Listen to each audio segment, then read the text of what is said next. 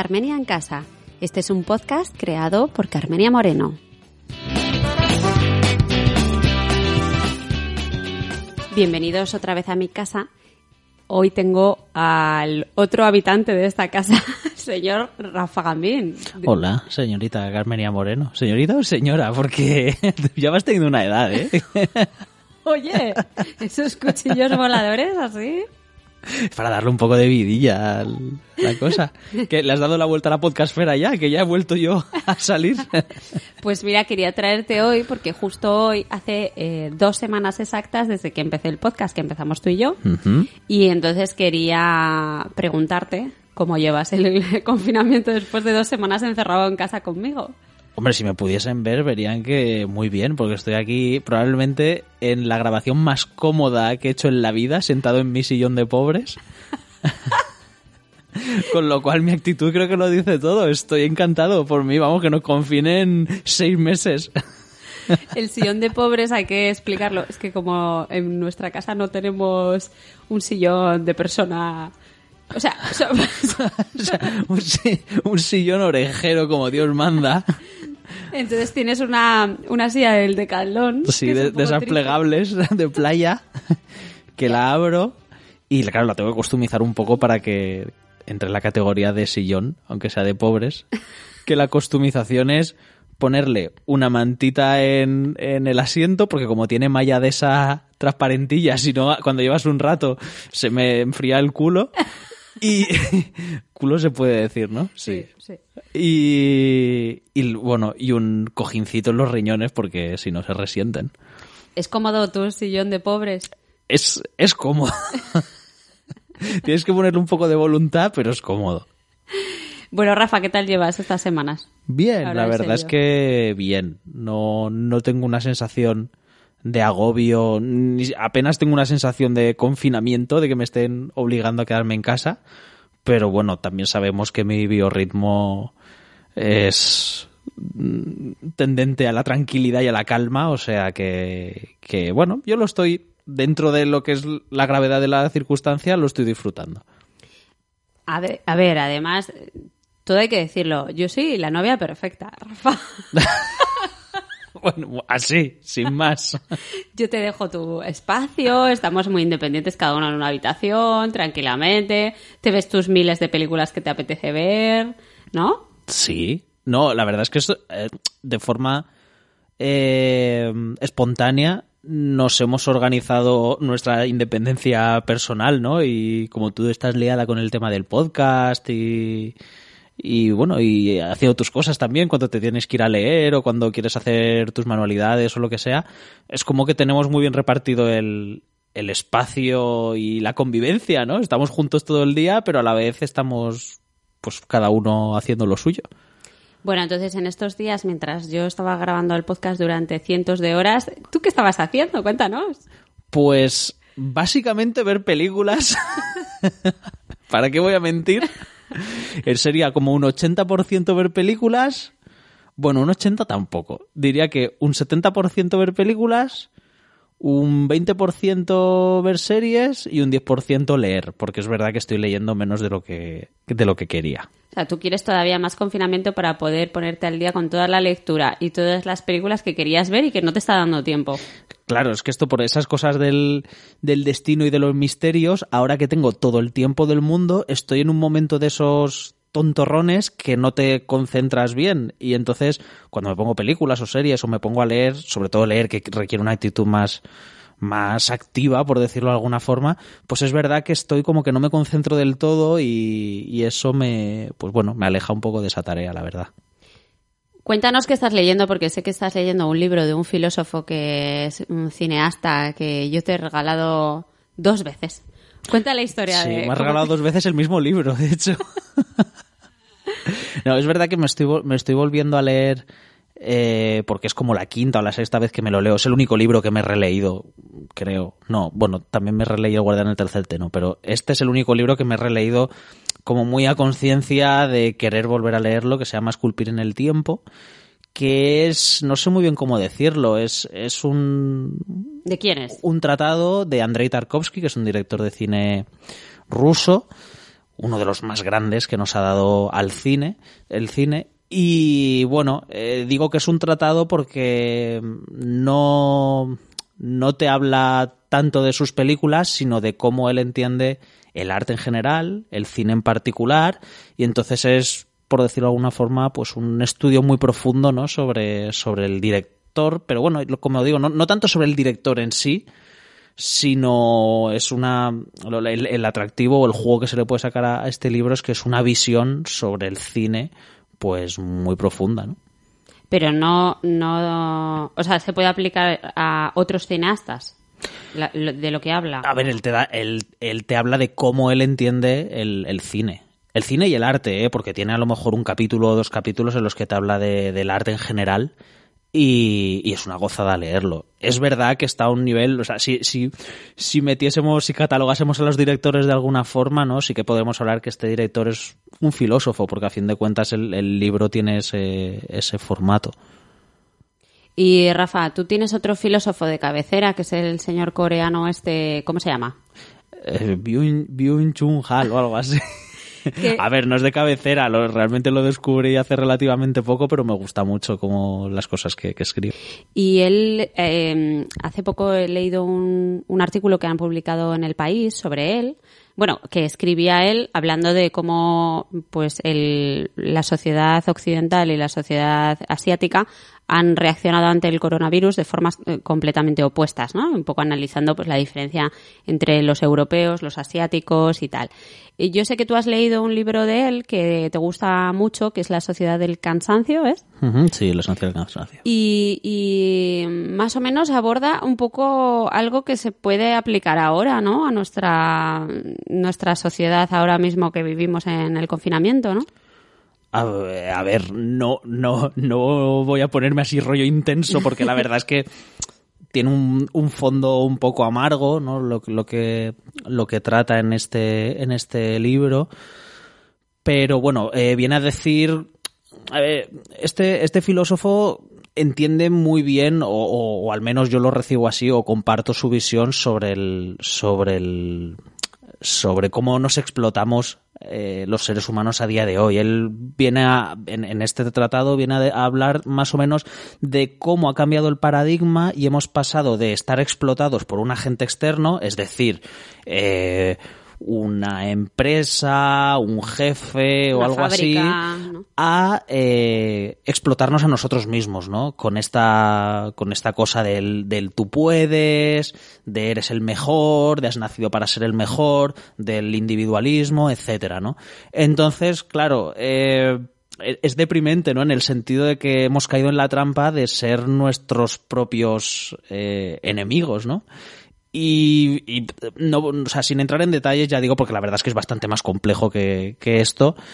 Eh, sí que es verdad que teniendo en cuenta eso y teniendo en cuenta ese reflejo en la sociedad, pienso que este parón forzoso, forzoso eh, quizá es más positivo de lo que, de lo que creemos, ¿no? Y, y, quizá deberíamos, ya que, ya que nos ha tocado por narices, quizá deberíamos aprovecharlo un poco para precisamente parar las máquinas, que es algo que que quizá no nos vuelva a pasar jamás en la vida, ¿no? O en cierto sentido esperemos.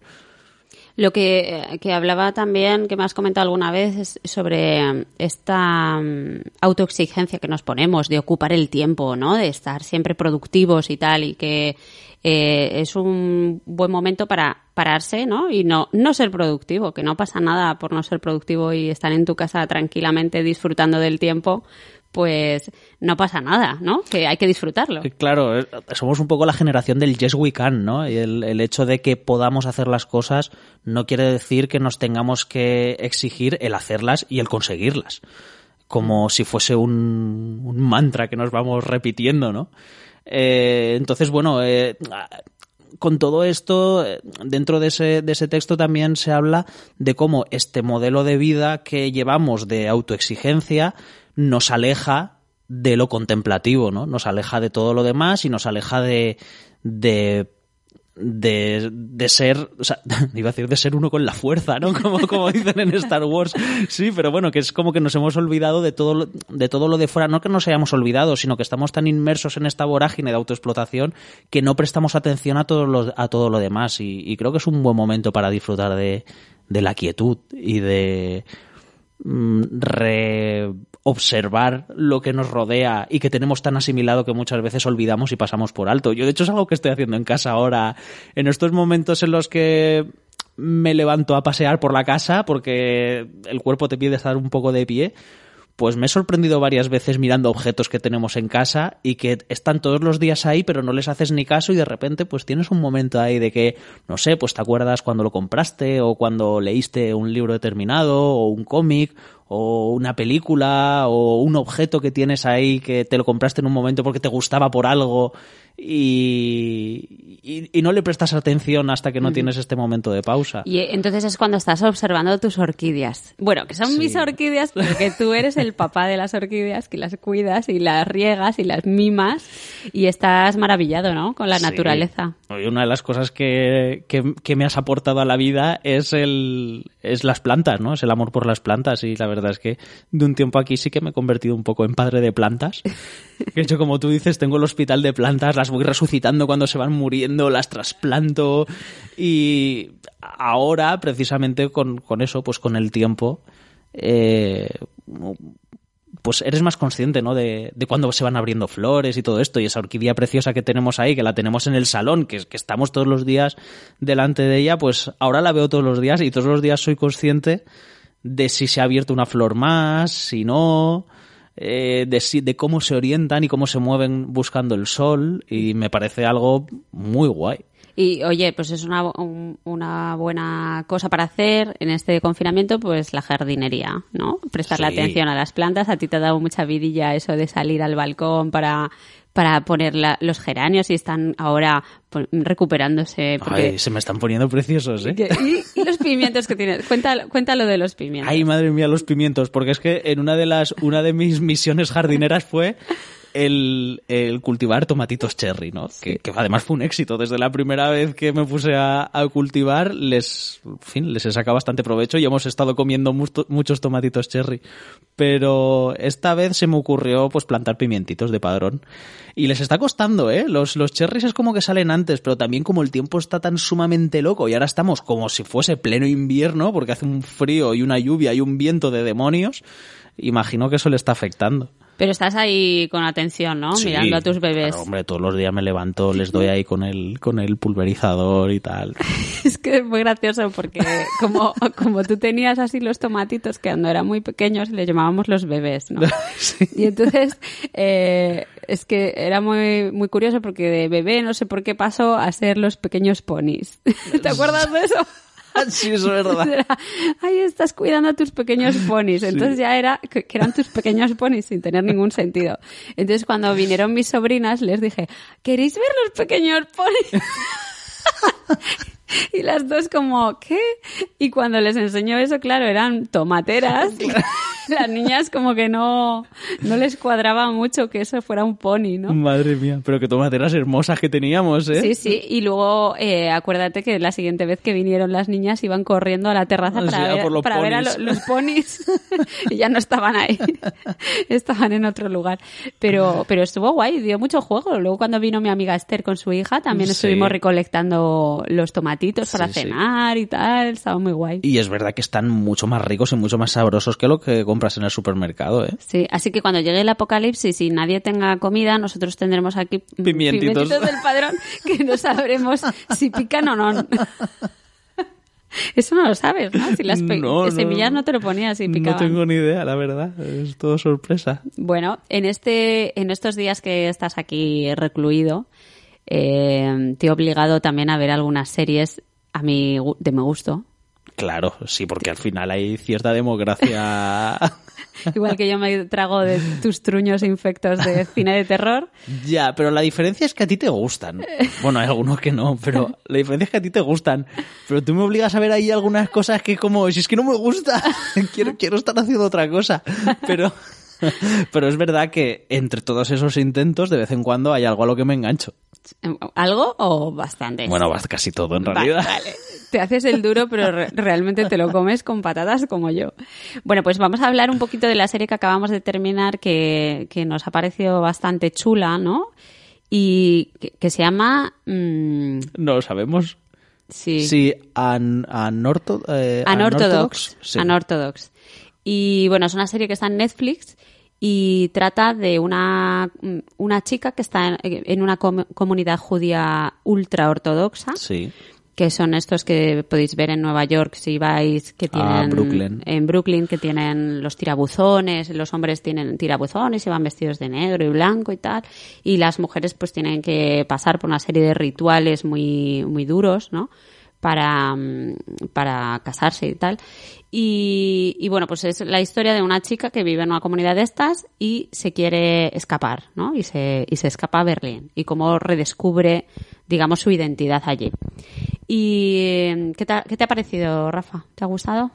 Eh, Me ha gustado por la parte documental, digamos. Eh, lo otro no deja de ser un culebroncillo, ¿no? Pero, pero bueno, sí que es verdad que, que todo, el, todo el rollo este de, de, la de las comunidades ultraortodoxas, yo prácticamente lo desconocía por completo, ¿no? Que, que fuese tan, tan así, tan, tan radical.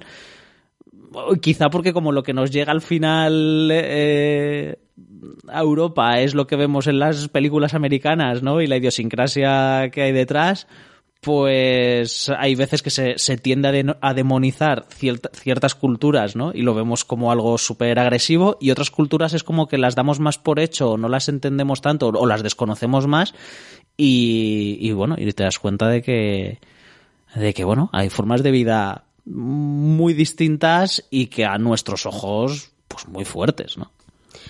Sí, porque se ve bastante escandaloso, ¿no? Todo lo que, Sí. lo que vas viendo, sobre todo el tratamiento de la mujer, ¿no? Es bastante duro. Sí, y en cierto sentido también el de los hombres, ¿no? En el sentido de cómo, cómo crecen en un, en un ambiente y con unas enseñanzas tan sumamente cerradas y tan, o sea, tan cerradas a lo exterior que al final es, es el drama de ellos también en el sentido de que no conocen otra cosa, Claro. ¿no? Sí. Ah, eh, yo sí que conocía más cositas de esta, de esta, de este tipo de, mm, de comunidades ultraortodoxas, porque mm, no sé, no sé por qué, no sé si es que he leído sobre el tema o he visto en películas o en podcast, no sé muy bien de qué lo conocía, pero sí que te iba diciendo cosas que, que yo sabía. Y, y la verdad que llama mucho la atención pues algunas cosas que se ven en la, en la serie que no explican porque las ponen como de trasfondo, ¿no? Que luego hay un pequeño documental que explican todos los que han tenido un consultor eh, súper especial para todas las tradiciones, para enseñar todo tal y como es, pero que me, me gustaría a mí que las explicaran de alguna forma, pero claro, lo dan por sentado que, que sabes lo que es. Por ejemplo, en un momento de la serie que tienen toda la cocina cubierta de papel albal. Sí, eso no- nos, nos ha dejado un poco locos. Y es como, ¿qué está pasando? Y tendremos que investigarlo, la verdad, el, el por qué. Pero a mí también me gusta, ¿no? Que, que digamos no te expliquen todo, porque al final el formato también es de es de es un formato dramático, no es no es un documental, ¿no? Entonces, bueno, está está bien que queden cosas ahí y joder, vivimos en la época de internet, te quiero decir, lo tenemos todo a golpe de clic. De hecho, ha habido un momento que veíamos un gesto que se repetía mucho en la película, como que besaban cada vez que pasaban por una puerta los personajes, besaban algo que veíamos nosotros como un palito colgado en la pared. Y en un momento, en una pausa, vamos, es que me lo ha sugerido hasta el, el Eh, buscador de Google. Da muy mucho mal rollo saber que coges el teléfono y Google ya sabe lo que vas a buscar. Ya te digo, eh, madre mía, es que ha sido poner. Eh, ¿Por qué los ortodoxos? Y ya me completaba. Besan el marco de la puerta, en la no sé qué. Y ha sido como, joder. Bueno, otra- Gracias, Google. Hay cerveza en la nevera si quieres. O- otras cosas que, sa- que sale, que eso sí yo lo sabía por una, no sé si era una película que hizo, ¿cómo se llama? Natalie Portman, que es de esa comunidad, nació en esa comunidad, eh, pues que las mujeres se tienen que afeitar la cabeza, ¿no? Y siempre tienen que estar con la cabeza afeitada. Si salen en público tienen que llevar peluca. Y, joder, a mí me parece un sacrificio duro, ¿eh? Que, Sí. Mm, Luego la gente habla de otras religiones, pero es que esta a mí me ha parecido dura. Todo lo que implica sumisión y falta de libertad de decisión y todo este tipo de cosas, desde mi punto de vista, es cuestionable y reprobable. Bueno, yo soy más respetuosa con las religiones, ¿no? Y mm, bueno, acepto que cada una se... pero que te impacta un montón, Sí. sin duda. Bueno, pues eh, dejamos ahí la, la sugerencia de Unorthodox. Y eh, Rafa, hemos visto otra serie que te, ha- que, que te has visto capítulo tras capítulo, que es la de El caso contra Adnan Said. Oye, oye, oye, oye, oye. Oye, oye, oye, oye. Oye, cuenta, oye, oye, cuenta oye. qué es esto. ¿Qué sería de nuestra vida sin los true crimes? que luego al final, luego al final son todos iguales, ¿no? Pero, pero es que te pegan una enganchada increíble y casi en todas las trampas y en todos los giros y en todos los cliffhangers. Pero bueno, este es, era, es un, un documental que está en Netflix también. No, perdón, este está de- en HBO. Sí. Y, y está basado en, en un podcast que yo devoré hace unos años, que fue, creo que es el podcast más descargado de la historia de los podcasts. O sea, de- tampoco hace mucho, pero, pero que pues nos cuenta la historia pues, de un asesinato de una chica y pues que se, mm, bueno, culpan a, su exnovio, ¿no? Y como han pasado los años y bueno, pues hay gente que piensa que él era inocente o que tuvo un juicio eh, que estaba mal planteado y entonces intentan reabrir el caso o apelar mm, para llevarlo otra vez a juicio, ¿no? ¿Qué te ha parecido este? ¿Se entiende la historia o no se entiende? Porque yo habiendo escuchado el podcast sabía de qué iba todo, pero no sé, no sé si cinematográficamente está bien narrado. Sí, sí, sí que se entiende. Sí que es verdad que tú tenías más información que, que en el documental no, no, No aparece. Pero bueno, pero sí, se, se entiende perfectamente y a ver, y es un es un, un esto de fórmula total, un, un true crime de fórmula. Y bueno, pues tiene esa cosa adictiva que, que te engancha, no sé, sí. A ver, no más que otros, pero, pero sí, sí, me ha gustado. ¿Te ha gustado? O sea, que al final no te puedes quejar de las cosas que te pongo. No, hombre, para nada, para nada. Eso, y hemos visto también el que tanto han recomendado en, en el podcast, ¿no? Que es el de Macmillions. Sí, Que que es una historia loquísima. ese estabas tú encantado. Sí. Ese diría que me ha gustado más porque es. Es. El, el otro. Hemos visto otros true crimes iguales o parecidos, ¿no? Pero este, por la historia que es, por el caso que es, joder, sí que sí que es una cosa muy loca. y muy Sí, es que disparatada. otro al final se reduce a policías que hacen mal su trabajo, que Sí. incriminan a una persona sin tener las suficientes pruebas, que no han hecho su trabajo bien, que tal, un juicio injusto, lo que sea, que no se sabe al final si es asesino o culpable, pero es que el de Macmillions es muy original. Entonces este, vamos a insistir más veces en que lo vea la gente. Sí, sí, sí. Te ha sí. encantado además el señor del FBI. Sí, hay unos personajes tremendos. Es que además de lo que es el, el caso en sí, hay unos personajes que son, que, que vamos, es que lo que es el caso y con esos personajes te los plantean en una película de ficción y dices que exagerados. Que exagerado, porque es que no es normal. Es que llega un momento que aquí hay cosas que se las están inventando. Es increíble. Bueno, eh, estos días estás cocinando mucho porque nos alternamos. Unos días cocino yo, otros días cocinas tú. Tú eres muy cocinitas. Bueno, pero estos días no, eso es siempre. Eso siempre, eso siempre. Pero que estos días, pues también. Sí. Entonces, eh, cuenta tu receta estrella porque me ha encantado. Siempre me encanta cada vez que la haces. Y quiero que nos cuentes tus espaguetis. Cuéntanos. Es que también es de, las cosas que cocino que más me gustan. A ver, no es la reinvención de la rueda, pero sí que es verdad que es hacer un plato de pasta, que a todo el mundo le gusta la pasta, como bien sabemos, eh, saliendo un poco de la típica salsa de tomate o la típica salsa de nata, ¿no? Y bueno, y a lo mejor lo que voy a contar también es típico para mucha gente, pero para mí no lo era hasta hace unos años y se ha convertido en la pasta que más me apetece eh, siempre, ¿vale? proceda, pues- proceda, señor. Pues señor venga, procedo. Vale, vamos a hacer una cosa. Yo voy explicando un poco la versión maxi, voy diciendo lo que se puede añadir y lo que se puede quitar, ¿vale? Vale. Pero básicamente, eh, este plato está pensado, o a mí me parece más sensato hacerlo con espaguetis. Yo la verdad es que con otro tipo de pasta no lo concibo. Y a ser posible, cada uno tendrá sus gustos, pues con espaguetis al huevo, o pasta fresca, o espaguetis de estos finitos, aunque no sean de esos gordos porque son un poco... Vale. ¿Vale? Totalmente, una información totalmente sí, objetiva. porque en sí digamos que, no tiene una salsa, ¿no? Entonces no, no, se, no se tapan tanto las mentiras. Eh, bueno, ponemos los espaguetis a, a cocer en una olla de agua hirviendo, ya sabemos, con sal, con un chorrito de aceite y lo que es importante, hay que echarle al agua. Antes de, o sea, cuando la pones a calentar, se le echa la sal, se echa el chorrito de aceite y se le echa ajito troceado. Al agua donde va a servir. Al agua donde va a servir. Ajito troceado y em, orégano. Porque luego eso, según se vaya calentando y con la cocción de la, de la pasta, pues la pasta va a ir cogiendo el saborcito.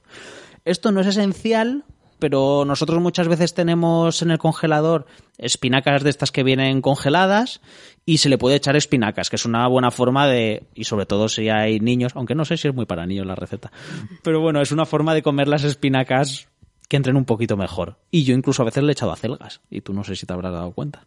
Sí, de acelgas se me ha dado cuenta. sí, ¿no?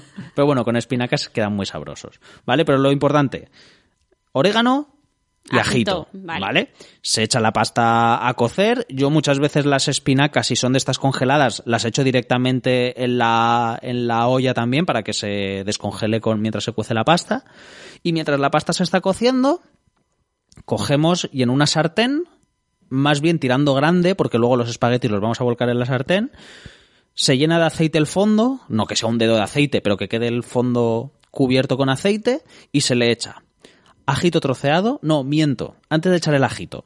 Yo corto unos, no lo sé exactamente, pero yo imagino que unos 10 tomates cherries los, los corto por la mitad, ¿vale? Entonces, antes de que, el de que el aceite esté caliente del todo, decir, mientras, mientras lo pones al fuego, echas los tomatitos y los pones, digamos, boca abajo, que quede la parte redonda hacia arriba.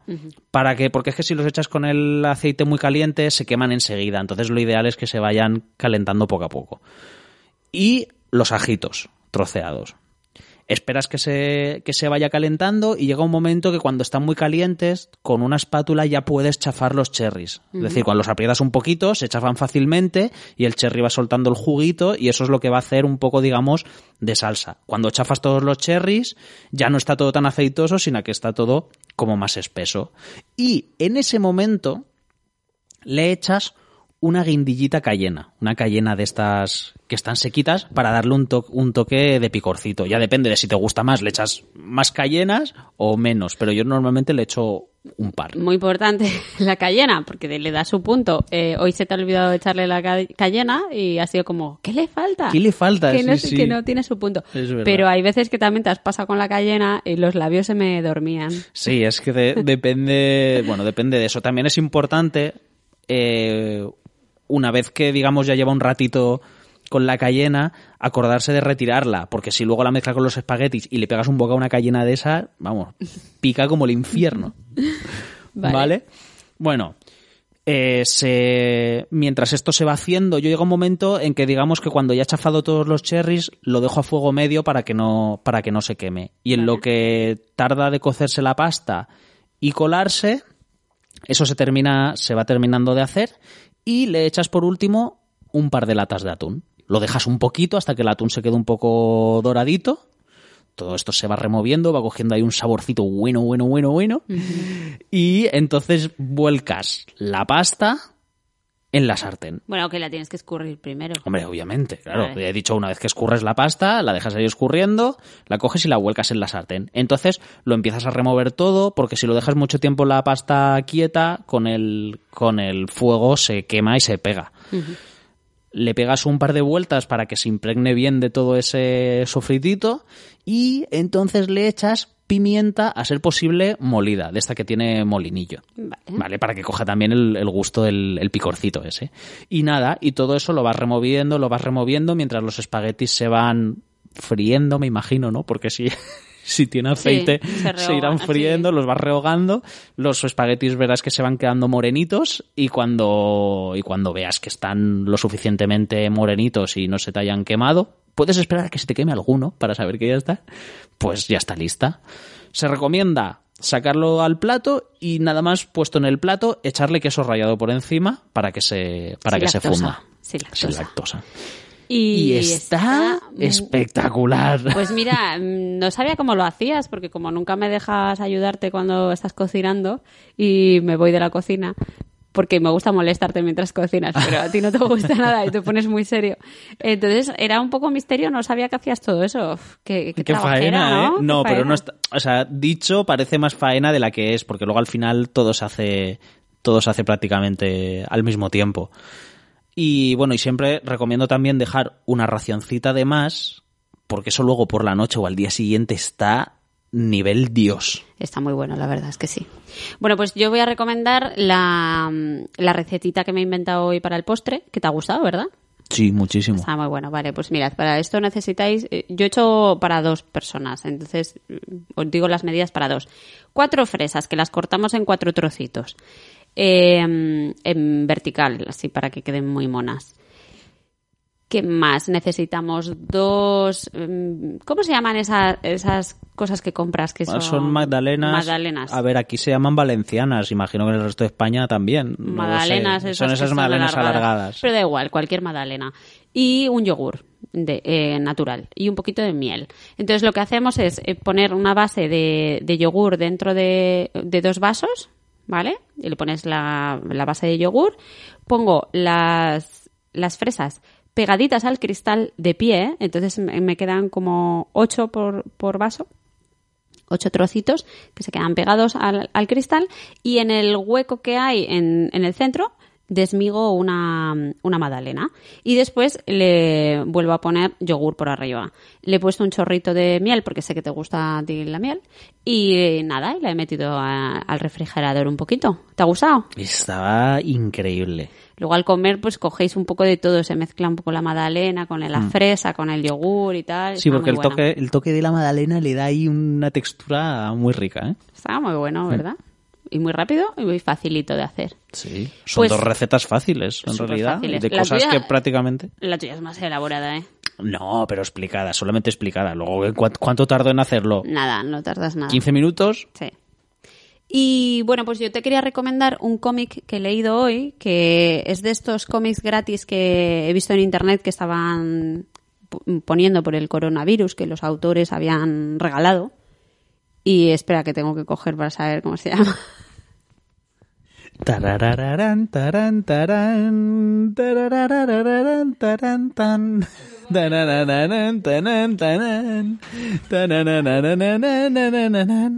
Por favor, no cuelgue. Nuestros operadores les atenderán en cualquier momento. Muy bien, qué preparado lo llevas todo, ¿eh, Carmen? Se me ha olvidado cómo se llamaba. Era el no sé qué del pijama. Espérate. ¿Cómo se no pone sé en qué el del iPad? pijama. La vida en pijama y a la cama. ¿Cómo se pone en pijama? Eh, digo en pijama, ¿cómo se pone el iPad? Me he puesto nerviosa.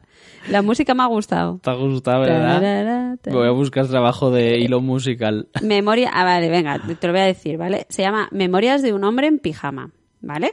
Lo he descargado, pues, de la web de Astiberri, que se ve que es el dibujante de, mm, no sé, porque se llaman Astiberri y Paco Roca. Entonces, no sé si, si Astiberri es la editorial o si es un, no sé, guionista. No, no lo he entendido muy bien. Bueno, Creo está, que está Paco Roca quedando una recomendación un poquito confusa, ¿eh? Tengo que decir. Bueno, a ver, mm, buscáis en internet Astiberri, Memorias de un hombre en pijama. Ahora mismo esa, ese cómic está de forma gratuita, se descarga gratis y eh, simplemente te tienes que apuntar a la newsletter de ellos y, y te sale la descarga que te lo puedes mm, meter en tu iPad.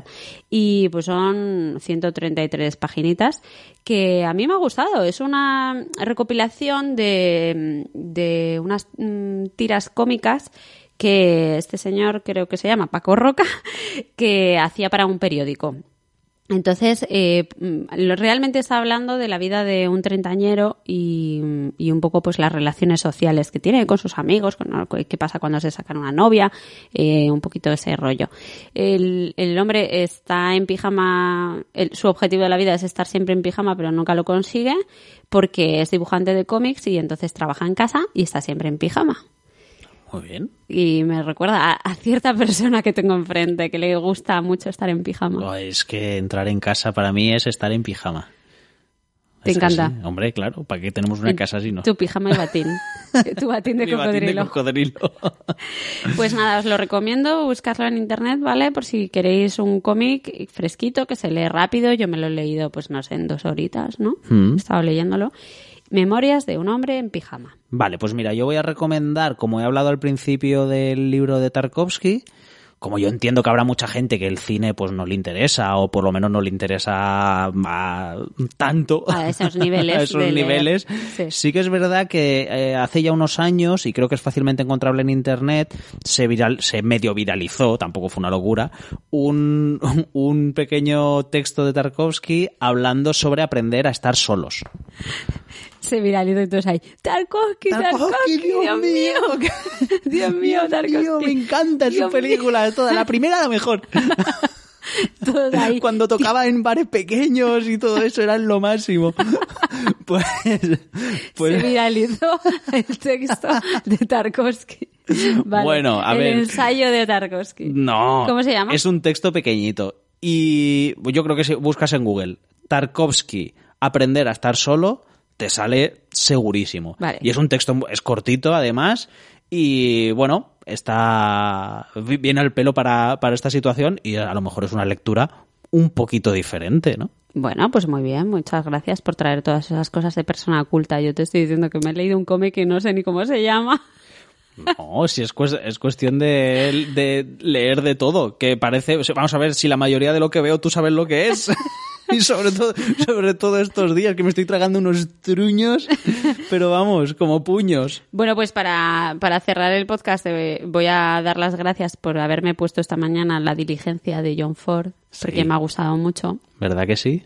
Sí, tú sabes que yo tengo un poco de fobia a la gente sucia en, del oeste y no me gusta mucho ver pelis del oeste, pero la verdad que, que me estás abriendo un mundo porque pues estoy viéndolas y me están, me están gustando. Mira, la recomendación también es que la gente se anime a ver una película, como se dice, de las antiguas. De las antiguas. Que hay mucho prejuicio con que si son en blanco y negro, que, que como si, si el blanco y negro como si te fuese a quitar el blanco y negro la comida de la nevera o algo.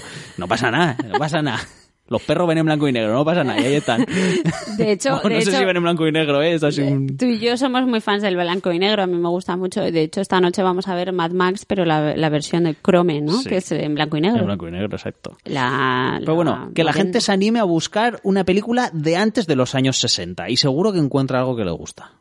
Sí, muy bien. Pues la diligencia está guay, es de así cowboys. Eh, Parece, men- parece mentira que, que el ritmo que tiene y todo, ¿eh? Sí, sí, absoluto. Y, y- y he descubierto un gran misterio de la, de, de la humanidad, que es entender quién es Jerónimo. Eso no, ya no me puedo creer. Jero- no, has entendido. ¿Quién es Jerónimo y quién es Frankie Goes to Hollywood?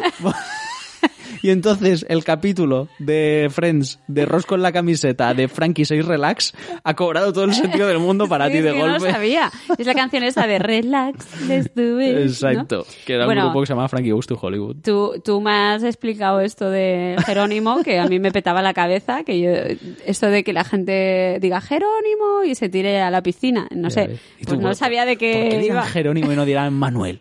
¿Eh? Y bueno, pues tú me lo has aclarado que era un, un señor pobrecito nativo que murió, ¿o qué? Hombre, sí murió. Lo raro sería que no. Bueno, pues, pues estaba ahí en la diligencia. Exacto. Y hay una película y todo que se llama Jerónimo. ¿Cómo se llama? Jerónimo. ¿Y de qué va? Bueno, Rafa Gambi, muchísimas gracias por aceptar Bueno. salir del sofá, sentarte en tu sillón de pobres y grabar un ratito conmigo. Volveré en la semana 3 de confinamiento, ¿no? Sí, bueno, llevas Bueno, dos. Mira, sí. y si cada capítulo de tu podcast tiene 100 visitas, ¿Qué cuento la receta de mi chili con carne. No puede ser esto. Venga, venga, todo el mundo a, a verlo, porque así ya no sería una receta tuya solo. Claro, estoy dispuesto a compartirla con el mundo. Madre mía. Venga, todos a descargar. Muchas gracias, Rafa. Muchas gracias Te a ti, Amorcis. mucho. Te quiero. Dios, qué moñas ha quedado esto. Este es un podcast con licencia Creative Commons y la canción utilizada es de Quincas Moreira.